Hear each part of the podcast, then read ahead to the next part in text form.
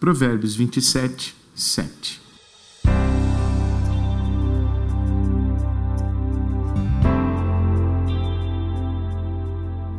Quem está satisfeito recusa o mel, mas para o faminto até o alimento amargo é doce.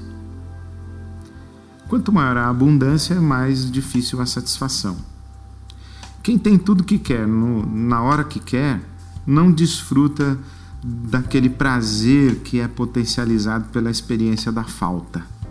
É por isso que os que convivem com a falta têm mais prazer que os que têm sobrando. Por exemplo, a primeira colherada do leite condensado é uma delícia, mas a décima sétima já é causa enjoo e náusea. Então, o desejo, quando ele é satisfeito imediatamente, ele traz satisfação e alívio. Mas uma vida desacostumada à espera, uma vida onde a pessoa não, não reconhece e não aprende a conviver com os processos e com os tempos necessários para que os desejos amadureçam, essa vida conduz ao tédio. Quem tem tudo que quer na hora que quer acaba perdendo a capacidade de desejar. O seu desejo vai enfraquecendo aos poucos e sente que já não, não há mais graça em desejar. Com o tempo, a satisfação imediata acaba até mesmo esvaziando o desejo. A psicologia positiva faz a distinção entre prazer e gratificação.